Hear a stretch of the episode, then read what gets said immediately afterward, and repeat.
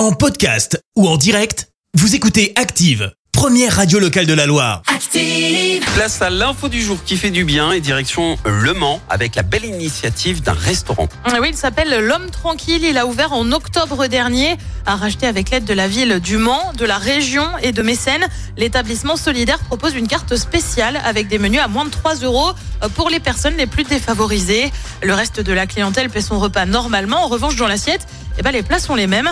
Pour ne pas être perdant, il faut que 45 des 55 couverts de chaque service soient financés par des clients solidaires. J'ai une petite formule. La personne qui est venue manger à tarif bénéficiaire le 17 octobre est invitée à revenir le 17 octobre de l'année prochaine pour payer la formule complète parce que sa situation sociale s'est améliorée entre-temps, explique Samir, le gérant. Merci. Vous avez écouté Active Radio, la première radio locale de la Loire. Active.